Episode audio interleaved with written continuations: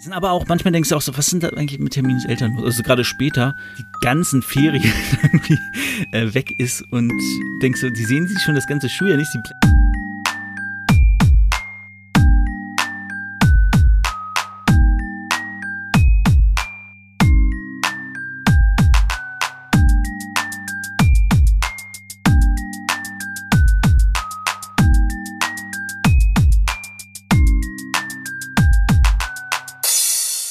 Was geht ab, Leute? Herzlich willkommen zu Potters philosophischen Podcast-Programm. Mein Name ist David Ikemiot Bangering Dave und wir sind hier im vierten Kapitel von Harry Potter und der Gefangene von Azkaban. Ja, wir sind am Ende des letzten Kapitels im Tropfen, beziehungsweise nicht wir, Harry. Ähm, was wir vom Erzählen ist irgendwie ein bisschen Quatsch, weil ihm ist das passiert, das ist ja im Buch. Genau, im Kapitel, letzten Kapitel ist er am Ende im tropfenden Kessel angekommen. Er wollte ja eigentlich flüchten aus der Zauberwelt, nachdem er Tante Magda aufgepustet hat und dachte, er kommt jetzt nach Azkaban. Allerdings hat Cornelius Fatsch gesagt, äh, ach nee, deswegen stecken wir keinen nach Azkaban. Ich bin nur froh, dass es dir gut geht hier. Du chillst jetzt den Rest deiner Ferien im tropfenden Kessel.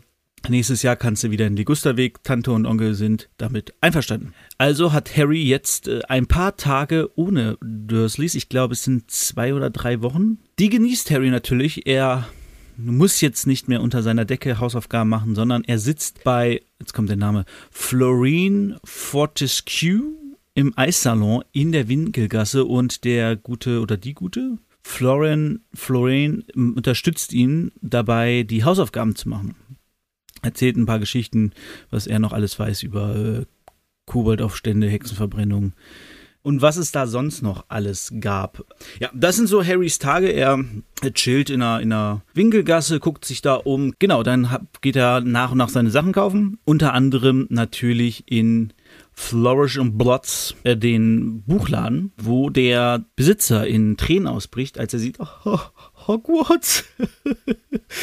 und Harry, äh, ja, und dann zieht er so Handschuhe an, so mäßig äh, Ofenhandschuhe und will zu diesen Monsterbüchern, die sind im Schaufenster, hat Harry vorher schon gesehen, dass die im Schaufenster voller dieser Monsterbücher sind und dann will er da so hingehen und sich einen schnappen und sagt, ja, Moment, Moment, Moment, ich habe schon eins und er so, oh, zum Glück. Und ist es super sauer, sagt so, das sind die schlimmsten, die Bücher, die wir je hatten nach dem Unsichtbarkeitsbuch, das sie nie gefunden haben das sie geliefert bekommen, aber nie gefunden. Ja, und ansonsten braucht Harry dann noch äh, das Wahrsagebuch und während er in der Abteilung für Wahrsagen ist mit dem Besitzer, entdeckt er ein anderes Buch. Und auf dem Buchdeckel einen großen schwarzen Hund und darunter steht Omen des Todes, was tun, wenn sie wissen, dass das Schlimmste bevorsteht. Und Harry guckt das Buch so ein bisschen verwundert an und dann sagt der Besitzer, das würde ich nicht kaufen. Wenn sie das lesen, dann sehen sie überall nur noch Todeszeichen. Drehst du komplett am Rad, weil du denkst, okay, jetzt erwischt du mich, weil das ist ein Todeszeichen, das ist ein Todeszeichen. Er kriegt dann sein Entnebelung der Zukunft, was er braucht, weil er ja ab nächsten Jahr Wahrsagen belegt hat. Und genau, das Monsterbuch der Monster ist für Pflege magischer Geschöpfe das Hagrid ihm zum Geburtstag geschenkt hat, der wusste da scheinbar schon, dass man das braucht. Und ansonsten braucht er noch Verwandlung, die Zwischenstufe und das Lehrbuch der Zaubersprüche Band 3. Genau, das sind so die Zauberbücher, die er dieses Jahr braucht. Es gibt so ein paar Standardbücher, die man irgendwie längere Zeit hat, wie zum Beispiel Zaubertränkebuch braucht man, glaube ich, nicht äh, jedes Jahr kaufen. Und äh, für Verwandlung brauchen sie, glaube ich, auch nicht so oft neue. Und für Verteidigung gegen die dunklen Künste und so. Also es gibt so ein paar Bücher, die müssen regelmäßig kaufen, wie Zaubersprüche, da brauchen sie jedes Jahr Neues. Und äh, ansonsten entdeckt Harry noch den neuesten Rennbesen im Quidditch-Geschäft, nämlich den Feuerblitz. Er ist weitaus besser als der Nimbus 2001er und wurde von der irischen Nationalmannschaft gerade komplett bestellt, also Besen für das ganze Team. Und die sind immerhin Weltmeisterschaftsfavorit fürs nächste Jahr. Im nächsten Jahr scheint die Weltmeisterschaft stattzufinden im Quidditch. Mal gucken, ob wir da noch was von hören. Zwinker, Zwinker. Ja, ansonsten chillt Harry da sein Leben, lernt die Winkelgasse ganz gut kennen und ähm, war natürlich sehr versucht, sein gesamtes Verlies zu plündern, um sich den Feuerblitz zu holen, hat sich dann aber gedacht, so, nee, ich muss noch ein paar Jahre Hogwarts von diesem Geld bezahlen und es wäre ziemlich dumm, jetzt alles auszugeben für einen neuen Besen, wo ich doch einen Besen habe, mit dem ich noch kein Spiel verloren habe. Was ja tatsächlich stimmt. Harry hat noch kein Spiel verloren. Er hat gegen, er hatte allerdings auch noch nicht so viele, ne? Er hat gegen Slytherin zweimal gewonnen im ersten und im zweiten Jahr. Er hat im zweit, ersten Jahr gegen Hufflepuff super schnell gewonnen, wahrscheinlich irgendwie einen Rekord aufgestellt. Dritten hat er ja verpennt, weil er ohnmächtig auf einer Krankenstation lag, äh, das dritte Spiel im ersten Jahr. Und die letzten beiden Spiele im zweiten Jahr wurden ja abgesagt wegen den Angriffen aus der Kammer des Schreckens. Deswegen hat Harry gesagt, komm, ich bleib bei meinem Nimbus treu und wir gucken irgendwann anders mal. Er trifft natürlich auch ein paar Klassenkameraden, unter anderem James Finnegan und Dean Thomas, seine Kumpels aus dem Schlafsaal in Hogwarts. Und natürlich sieht er, so wie ich es verstanden habe, sieht er Neville Longbottom mit seiner Oma und hat ein bisschen schlechtes Gewissen, weil er Nevilles Namen auf der Flucht benutzt hat und so. Aber er spricht ihn auch nicht an, weil seine Oma gerade schon wieder sauer auf Neville ist, weil der wieder irgendwas verloren hat. Ansonsten passiert nichts Spannendes in der Winkelgasse. Harry hält sich natürlich dran, dass er nicht zu den Muggeln hingeht. Und dann eines Tages läuft er durch die Gegend und vor dem Eissalon sitzen Harry und, äh, nicht Harry, Hermine und Ron und winken ihm zu und sagen, hey Harry, hier sind wir. Hey. Und Harry so, hey, da seid ihr ja, was geht ab? Und sie so, ja, wir sind da und Hermine bleibt auch bis morgen. Wir fahren morgen alle zusammen nach Hogwarts. Es war offensichtlich der letzte Ferientag. Sie haben auch schon alle Einkäufe erledigt. Die anderen Weasleys sind auch alle da. Die ganze Weasley-Truppe pennt im tropfenden Kessel zusammen mit Hermine. Und da ist mir das aufgefallen und zwar, das wird später noch ein bisschen deutlicher, aber Hermine und Ginny müssen ja wirklich, also sind sie ja auch, gerade wie gesagt später, wahnsinnig gute Freunde sein oder zumindest sehr eng miteinander, weil Hermine regelmäßig ihre Ferien ja bei den Weasleys verbringt oder Ne, also jetzt zum Beispiel oder auch später in späteren Teilen und ähm, sie immer mit Ginny in einem Zimmer pennt. Ist in den 90ern, ist noch ein bisschen altpacken, Jungs und Mädchen schlafen natürlich getrennt. Bei solchen Aktionen müssen dann immer Ginny und Hermine zusammen pennen. Also ich vermute, dass sie jetzt auch ein Zimmer zusammen im tropfenden Kessel haben wird nicht explizit erwähnt, aber ich gehe mal davon aus. Und nächstes Jahr ist Hermine zum Beispiel in Sommerferien da. Äh, Im fünften Jahr sind sie in Sommerferien, aber da merkt man auch immer mehr, dass ähm, Hermine und Ginny halt wirklich dicke Freunde sind. Genau, also Ron und Harry sind so ihre besten Freunde, aber Ginny ist wahrscheinlich direkt danach so irgendwie. Weil man ja auch sagen muss, dass Harry eigentlich Hermines bester Freund ist und Ron. Die Beziehung zu Ron, zwischen Ron und Hermine ist halt ein bisschen schwierig, was auch jetzt in dem Buch natürlich ähm, nochmal verstärkt wird. Aber ja, das fand ich ganz faszinierend, dass es ja eigentlich da so anfängt, dass Ginny und Hermine quasi gezwungenermaßen aufeinander hocken und man, man kennt das ja, wenn man irgendwie mit jemandem im Zimmer ist, man redet halt auch mal, die werden sich da nicht irgendwie steif schlafen legen, sagen Gute Nacht und dann Guten Morgen oder so. Die werden auch mal das ein oder andere Wörtchen miteinander wechseln. Naja, das ist mir nur so aufgefallen. Harry und sie quatschen dann so ein bisschen, sagt Hermine, hey, ich habe noch 10 Gallonen und ich darf mir noch ein Geschenk kaufen, weil man, sie hat im September, glaube ich, Geburtstag, hat sie gesagt. Und ihre Eltern haben ihr schon Geld mitgegeben. Es sind aber auch, manchmal denkst du auch so, was sind da eigentlich mit Termins Eltern los? Also gerade später, wenn ganzen Ferien irgendwie äh, weg ist und denkst du, die sehen sich schon das ganze Schuljahr nicht. Sie bleibt Sommer, äh, die Winterferien häufig zu Hause. Und sie sehen ja wirklich kaum noch ihre Tochter. Ich weiß nicht, ob da die, die, die Briten, die Engländer da irgendwie entspannter sind, wenn es da so um so Kinder geht, gerade wenn es Verbindung mit Bildung ist, dass sie sagen, okay, wenn die in der Schule ist, ist ja, ist ja gut, oder wenn die mit ihren Schulfreunden unterwegs ist, dann ist das halt so. Aber die sagen dann so, Ach so, ja, dann kommst du morgen allein zum so, ja, gut, dann geh halt hier in diesen komischen Dings so in deiner Zauberwelt und chill da irgendwie dein Leben. Aber vielleicht haben sie auch so ein bisschen aus Hand gehen müssen, so, okay, es gibt diese Zauberwelt, sie gehört in diese Zauberwelt, wir gehören nicht in diese Zauberwelt, aber sie und haben dann vielleicht gesagt, so, okay, wir lassen sie ihr ein bisschen mehr, mehr Freiraum, dass sie quasi in ihrer Welt, wo sie hingehört, Anführungszeichen, mehr sein kann. Naja, so, also die sagt auf jeden Fall, meine Eltern haben mir schon Geld gegeben für mein Geschenk. Ich darf mir ein Geschenk hier aussuchen und da gehen sie dann in einen Tierladen, denn Hermine hat sich überlegt, sie hätte gerne eine Eule. Denn Harry hat ja Hedwig und Ron hat Errol, worauf Ron sagt, ich habe Errol nicht, das ist eine Familieneule. Er hat nur Kretze und mit Kretze muss der eh noch in den Tierladen, weil denen geht es nicht mehr so gut, seit sie in, aus Ägypten zurück sind. Genau. Und Ron vermutet, dass vielleicht Hitze ihm zu viel war und sie gehen dann in einen Laden in die magische Managerie wo sie auch prompt äh, Angeberratten treffen, die so auf dem Tresen stehen und so super krasse Kunststücke machen, so, hey, was geht ab? Ich bin die coolste Ratte. Und Run, die so ein bisschen böse anguckt, weil sie sagt, meine Ratte kann das nicht. Meine ist aber viel cooler. Und dann klatscht die auf dem Tresen und die kontrolliert sie und so, die Frau, die das macht, die Hexe, die ist ein bisschen, Herr, ihm fehlt eine Pfote vorne hier, eine, eine, eine eine Kralle und er sagt, ja, das war schon so, ich habe die von Percy bekommen und er sagt, ja, wie alt ist denn die? Also ja, weiß ich nicht genau, ist schon ewig im Familienbesitz. Normale Hausratten werden aber nur so drei, vier Jahre alt irgendwie.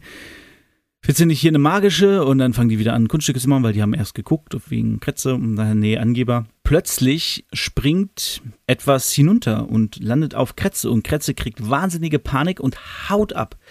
Springt vom Tresen, rennt aus der Managerie raus und flüchtet in die Winkelgasse. Ron und Harry hinterher und finden sie dann, äh, ich weiß gar nicht mehr genau wo. Irgendwo taucht Kretze auf jeden Fall wieder auf. Ich glaube, wieder bei der Eisdiele, wenn ich mich nicht ganz irre. Nee, bei Qualität für Quidditch. Im Quidditch-Land taucht sie wieder auf. Und Ron sagt, was, was war das? Und dann meinte Harry so, entweder eine große Katze oder ein kleiner Tiger. das war scheinbar irgendwie orange. Hermine kommt dann aus dem Laden raus, die ist nicht hinterhergerannt, die ist im Laden geblieben, mit diesem besagten Kater auf dem Arm namens Krummbein. Und Krummbein ist, sagt sie, der ist ganz besonders, der ist ganz toll. Er sieht sehr zerzaust aus, hat eine sehr platt gedrückte Nase Crookshanks heißt er im Englischen. Sieht sehr mitgenommen aus. Ron ist natürlich gepisst, weil der hat gerade Katze angegriffen, kann sie noch nicht mitnehmen. Und Hermine sagt, ja, warum denn nicht? Hier ist übrigens ein Rattentinctonium, das soll es äh, geben. Und ja, da ist er ein bisschen sauer, aber sie gehen zurück in den tropfenden Kessel alles erstmal gut. Dort im tropfenden Kessel sitzt Mr. Weasley und Harry sagt ihm Hallo. Sie reden kurz über Sirius Black, dass er noch nicht gefunden wurde. Und Ron sagt, gibt es eine Belohnung? Ich könnte ein bisschen Geld vertragen, vielleicht fangen wir ihn ja. Und dann sagt Mr. Weasley, ja komm, erzähl nicht so einen Quatsch. Die Wachen von Azkaban werden ihn natürlich finden. Und dann kommt Percy und sagt wichtig theorisch, Harry, mein Lieber, wie geht's dir? Dann wird weggestoßen von Fred. Er sagt, Harry, alter Junge, lange nicht gesehen. George kommt, ach, eine Ehre, dich zu sehen, Harry. Dann kommt Miss Weasley, sagt, hört auf mit dem Quatsch. Dann sagen sie zu ihr, Molly, Mensch, schön dich zu sehen. Und ähm, ja ziehen Percy mal wieder auf. Dann erzählt Mrs. Weasley, dass Percy jetzt ja Schulleiter ist und Harry sieht das Zeichen, äh, Schulleiter, Schulsprecher ist und Harry sieht das Zeichen auf seiner Brust und freut sich, ja, der zweite Schulsprecher, Bill war ja auch schon Schulsprecher in der Familie. Und dann sagt Fred, ja, wahrscheinlich auch der, äh, und der Letzte. Und dann sagt sie, das wundert mich nicht, ihr wurdet ja gar nicht zu Vertrauensschülern gewählt. Und sie, ja, Vertrauensschüler sein ist ja auch lame dann darf man gar keinen Quatsch mehr machen. Ginny kommt auch dazu, die ist natürlich so ein bisschen, hm, hallo, was ihr unangenehm ist, weil Harry ja einerseits natürlich steht sie auf Harry, andererseits ist sie natürlich noch schüchterner, seitdem Harry ihr letztes Jahr das Leben gerettet hat. Und ja, aber alles gut. Und sie setzen sich zusammen und essen was und fragen, beim Essen kommt die Frage auf, wie kommen wir eigentlich zum Bahnhof? Dann sagt Mr. Weasley, ja, das Ministerium stellt uns ein paar Autos. Und fragen sie, hä, wieso das denn? Und dann meinten äh, George, glaube ich, wegen dir, Percy. Äh, genau, wegen dir, Percy. Und auf dem Chiffon ist ein Wimpel mit äh, GA drauf, gewaltiger Angeber. Und dann erklärt Mr. Weasley, ja, wegen, weil ich da arbeite und ich wir kein Auto mehr haben und so, die tun mir halt einen Gefallen. Okay, Harry merkt schon, irgendwas, irgendwas stimmt da nicht, irgendwas ist nicht richtig. Dann gehen sie zu Bett und da kommt wieder so ein richtiger Percy-Move. Run. Es wird gefragt, habt ihr schon gepackt? Und dann sagt Percy, Ron hat noch nicht gepackt, seine neuen Sachen liegen alle auf meinem Bett. Dann sagt Miss Weasley, ja, Ron, dann geh mal hoch und pack noch. Und denkst so, why? Halt doch einfach dein Maul, Percy. Es juckt doch jetzt keinen. Vor allem, sie sagt auch, morgen haben wir nicht viel Zeit und ich denke mir so, wieso habt ihr nicht viel Zeit? Die sind schon in London. King's ist ja ein Teil von London oder ein Bahnhof in London. Sie sind irgendwo in der Innenstadt von London. Das heißt, ich weiß, London ist sehr groß, aber selbst wenn sie haben Autos, selbst wenn sie im Auto fahren, werden sie wahrscheinlich eine gute Stunde höchstens brauchen. Das heißt, sie müssen so um spätestens zehn, halb zehn los.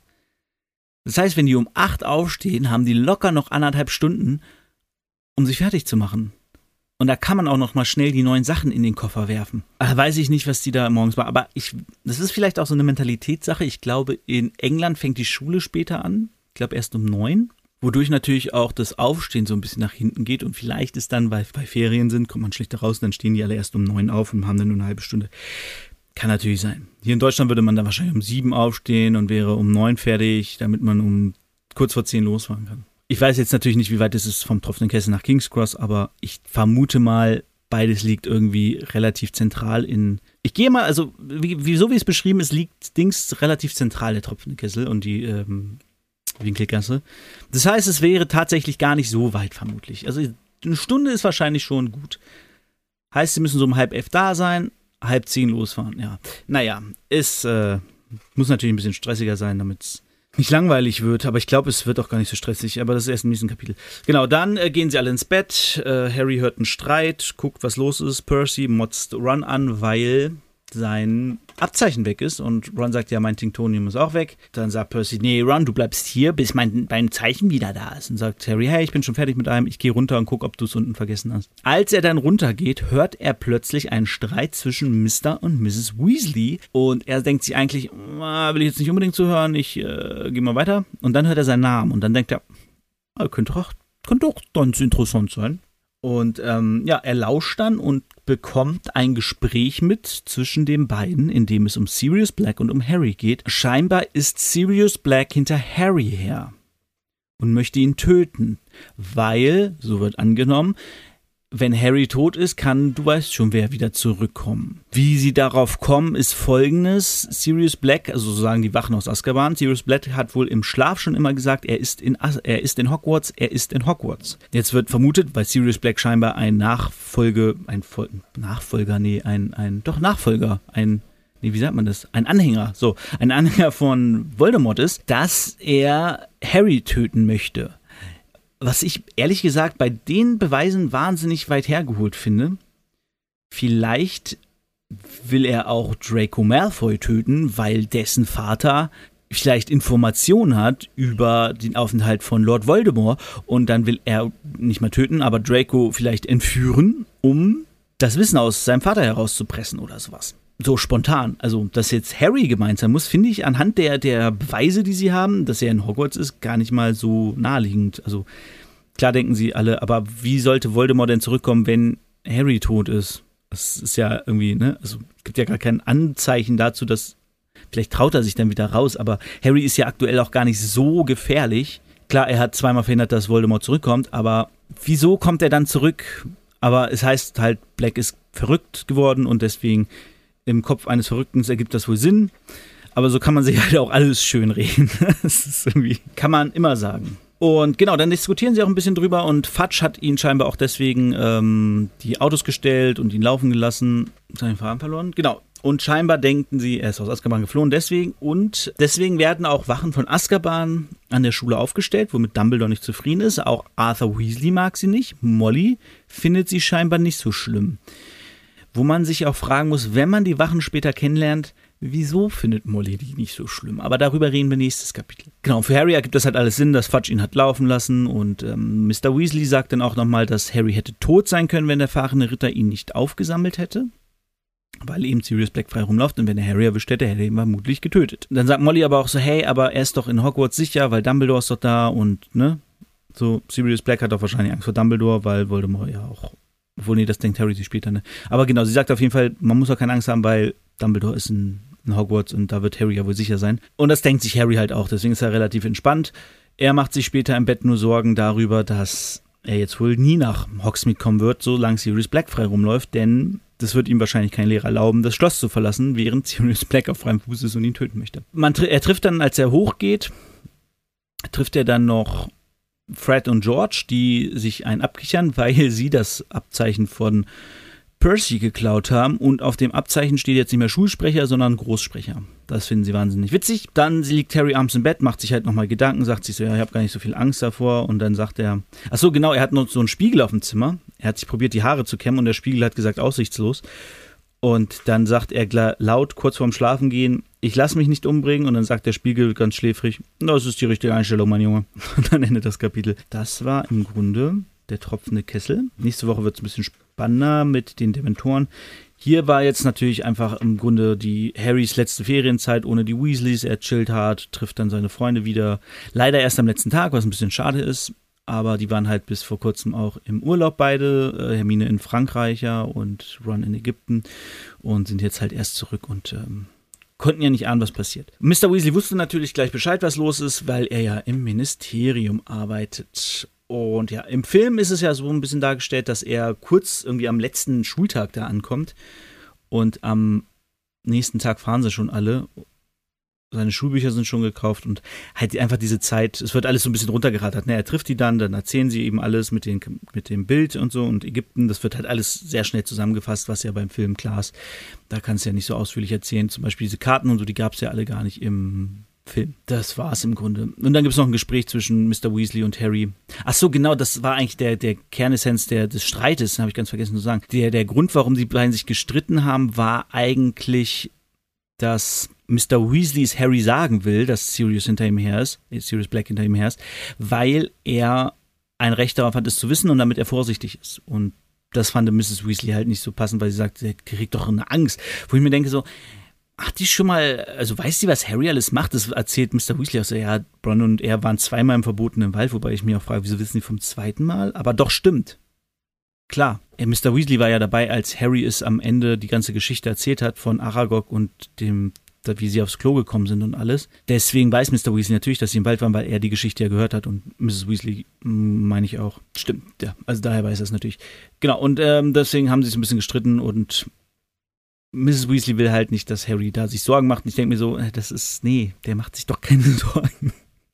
Also wahrscheinlich schon, aber der kommt doch damit klar. Der kam schon mit anderen Sachen klar. Der ist zweimal fast gestorben in diesem, in seinen zwei Schuljahren. Mehrmals, oder? Herr Aragog auch nochmal. Also der hatte schon ein paar Nahtoderfahrungen, seitdem er in dieser Schule ist. Ähm, dem wird jetzt so ein Psychokiller wahrscheinlich erstmal nicht jetzt dazu führen, dass Harry sich in die Hose macht. Aber gut. Genau, und im Film gibt es dann direkt auch ein Gespräch im tropfenden Kessel noch zwischen Mr. Weasley und Harry. Das kommt aber erst im nächsten Kapitel. Deswegen reden wir da jetzt noch nicht drüber. So, und das war's auch schon von dieser Folge. Der Tropf im tropfenden Kessel. Die nächste Folge heißt Der Dementor. Und ich muss sagen, das kann ich jetzt schon mal sagen, das werde ich in der nächsten Folge wahrscheinlich auch nochmal sagen. Die Dementoren in dem Film finde ich ehrlich gesagt ein bisschen cooler. Als ich das Buch gelesen habe damals, habe ich mir ein bisschen, bisschen doof vorgestellt. Aber wie gesagt, darüber reden wir im nächsten Kapitel.